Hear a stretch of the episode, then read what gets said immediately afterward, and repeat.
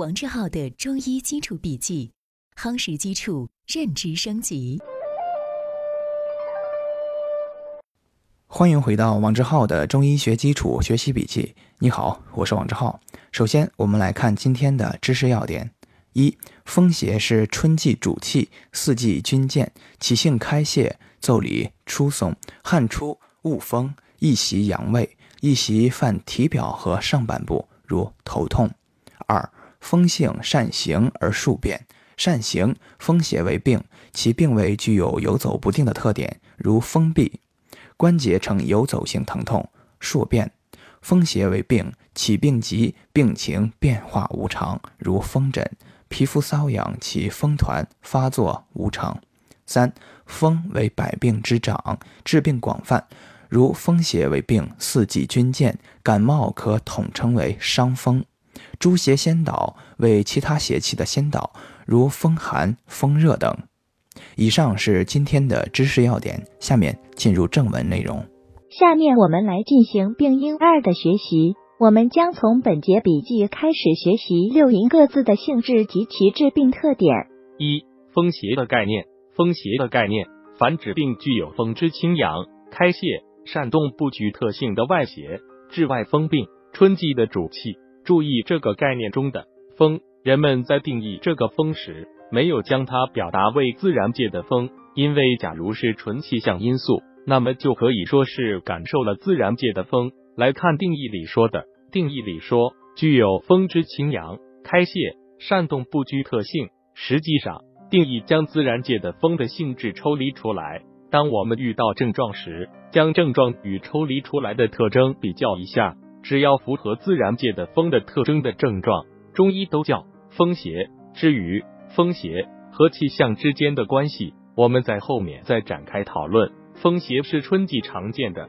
尤其是在南方，阳气扑不到体表，人体毛孔开张，故容易感受风邪。这还不纯粹是季节问题，还有地理环境问题。二、风邪的性质及致病特点一、至于性质和致病特点。这两者的涵盖内容有所不同，性质主要是指阴邪还是阳邪。后面的补充为治病特点。风为阳邪，心阳开泄，易袭阳位。这句话中，风为阳邪是性质，后面的心阳开泄，易袭阳位是治病特点。风就是自然界流动的气流，有一个特征，无孔不入。这里带出的特征就是开泄。另外，风还有一种趋势是趋向高空，这里带出的特征就是心阳。生活中越是高的楼层，往往风越大。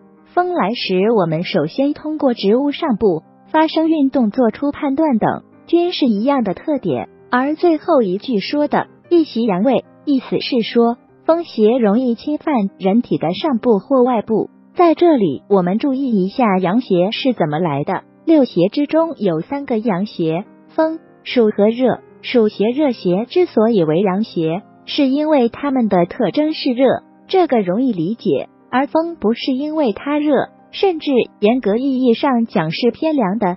但由于风是运动的，风是走上步、走外部，动态性很强。从动静之角度，将运动的风归结为阳邪。三、风邪感冒的症状和用药。就此，我们就能推导出风的一些表现。我们平时感冒，一种比较常见的是风邪感冒，通俗的说法就是伤风。我们来看伤风有哪些表现。风为阳邪，其性开泄。所谓开泄，是指人的毛孔打开。第一个症状就来了，恶风。我们感冒时，往往有一种直观的感觉，就是毛孔疏松，怕风。毛孔疏松的同时，汗出。恶风和汗出就是伤风的两个表现。假如你去看医生，医生不问你是否出汗，证明这位中医的基础理论是没有学好的。有汗还是无汗，在中医进行判断病因时候，区分风邪还是寒邪的重要依据。寒邪是热胀冷缩，毛孔是关闭的，毛孔关闭是没有汗的。由于汗出和毛孔疏松，人体的阳气就容易往外跑，趋向到体表。所以伤风还有一个表现就是发热，但是这里的发热一般不高，为什么呢？因为汗出当阳气趋于体表，会有发热，但这个热是容易随着汗出而散出来的，所以伤风里面的发热表现一般不高。伤风最容易伤的是肺，肺在五脏是最高，这样就带来了伤风的第四个表现——咳，甚至是喘。还有一个特征是伴随厌氧，我们能够感觉到厌氧好像是局部有气流在流动，有一种动态感。所以咳嗽遇到厌氧，中医就说风重，出现伤风感冒。这种情况千万不要喝川贝枇杷露，因为川贝枇杷露。用于风热咳嗽，治疗痰多或燥咳，用于热咳嗽。相比之下，风是偏凉的，除非患者兼有两种症状，比如既咽痒又咽痛，这个症状再另说。假如单纯是咽痒，属于风邪，偏凉，切不可用风热类药物。另外，头身、背部痛，主要区域是足太阳膀胱经，颈部发硬，背部发凉。《伤寒论》有太阳中风症。意思是指太阳经被风邪所中，鼻塞、流涕、脉浮，缓也是伤风的表现。那么我们对风邪感冒的合理用药是什么呢？桂枝汤是一种较好的选择。桂枝汤辛温解表剂，主要治疗外感风寒表虚及营卫薄荷症、头痛发热、汗出恶风或鼻鸣干呕、苔白不可、脉浮缓或浮弱者。桂枝汤和麻黄汤又有区别。麻黄汤也是主治外感风寒表实症的中药方剂。相比之下，麻黄汤是纯粹的散邪，桂枝汤是在祛风散邪的同时，不让人体发汗太多。虽然治外感本应发汗，但对于伤风中的汗出毛孔已经很开张，我们讲张弛有度，药剂就不能再辅助其继续开张毛孔，这样很容易助长风邪。从这个意义上讲。治疗风邪比治疗寒邪、热邪要难一些。寒邪驱寒，热邪清热，而在风邪里要把握一个度。在学术界，桂枝汤对体温双向调节作用研究也取得了一定的进展。具体如下：桂枝汤的煎剂换位对酵母所致大树发热有解热作用，静脉注射可对抗三联菌苗所致的家兔发热。桂枝汤煎剂灌胃可抑制大鼠白细胞结素。肿瘤坏死因子 TNF 等内生制热源的产生，可降低下丘脑中前列腺素一二核苷的含量，而发挥解热作用。桂枝汤还可提高低体温大鼠前列腺素 E 二和 CAN 等中枢发热介质在下丘脑中的量，阻断发热神经递质五羟色胺的降解灭活，从而发挥其升体温作用。四、风邪的性质及致病特点二。第二个要讲的风邪的性质及致病特点是风性善行而数变。善行，风邪具有善动不居、游移不定的特性；数变，指风邪病具有变幻无常、发病迅速的特点。风邪善动不居，如风寒湿痹之疼痛部位游走不定者，其风气盛者为行痹，又称风痹。中医学指因风寒湿侵袭。而引起的肢节疼痛或麻木的病症，称行痹或周痹，俗称走柱，痹症类型之一。临床表现肢体酸痛，痛而游走无定处，并因风寒湿三邪中以风邪偏盛，而风邪易于游走所致，故《素问·痹论》说其风气盛者谓行痹。《晋书·宣帝》地之汉运方微，不欲屈节曹氏，此以风痹。不能起居，灵枢经受腰刚柔，病在阳者命曰风病，在阴者命曰痹病。阴阳俱病，命曰风痹病。宋书《隐逸传》周续之，续之素患风痹，不复堪讲，乃一病终山。宋苏辙既病失，亲寻作风痹，两足几盘山。善行就是抽象自自然界的风，自然界的风就是气流，气的流动是很快的。所以抽象出概念，并转述到人体身上，就方便我们理解了。凡是出现并未游走的，在中医大部分算风邪。比如刚刚说的痹症，西医说关节病。痹症是指局部的闭塞、阻塞不通而导致的疼痛。假如是出现游走性关节疼痛，中医就叫风病，也叫行病。比如你的手臂某处很痒，这里还没有治好。别处又开始痒了，并未出现了游走，并未不固定，用风来命名，中医称之为风疹。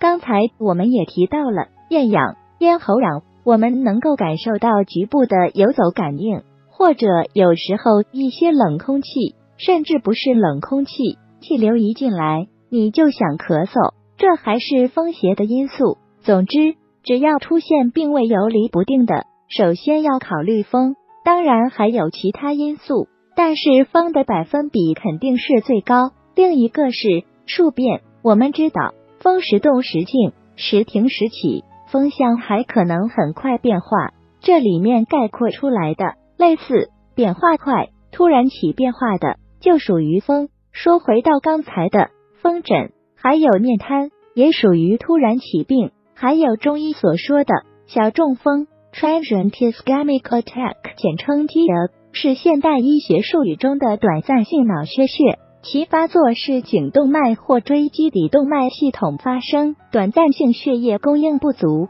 引起局灶性脑缺血，导致突发的短暂性可逆性神经功能障碍、破伤风等伴随不自主动作。外界之风是原因，动起来确实内在的，故有外风引动内风的说法。五、风邪的性质及致病特点。三、第三个要讲的风邪的性质及致病特点是。风性主动，治病具有动摇不定的特征。眩晕，一般说来，头晕眼黑属于虚，但是当晕起来感觉天旋地转，那就属于风邪。天麻有点怪，古人观察现象是这样：观察天麻时，发现天麻风吹不动，没风乱动，也就是风吹不动，无风自摇，所以人们也称天麻为定风草，作为缓解风邪的一味药。这里我的阐述有点草率了，仅仅是为了方便大家理解。其实天麻是一种中医的名贵药物，除了叫定风草之外，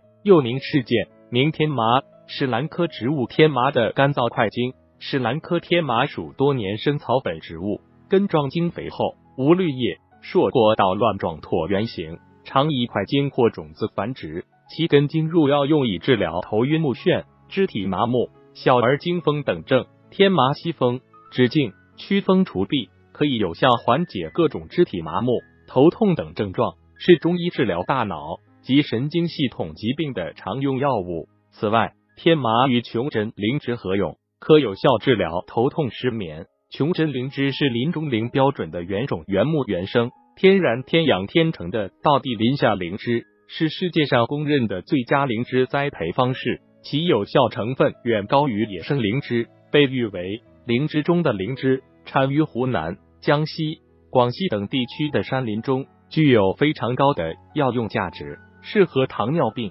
高血压、高血脂、肿瘤、失眠等慢性病的治疗和调养。以上是今天的正文部分。为了方便我们的共同学习，我将今天的主要内容绘制成了一幅思维导图，请你试着先不看文稿。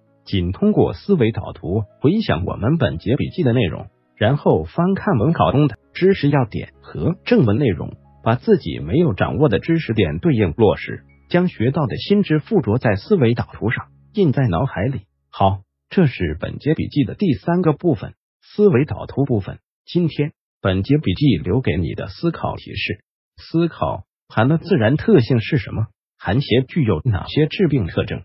请你。静心回顾，认真思考。希望今天是美好的一天，你我都能共同进步一点点。我们明天见。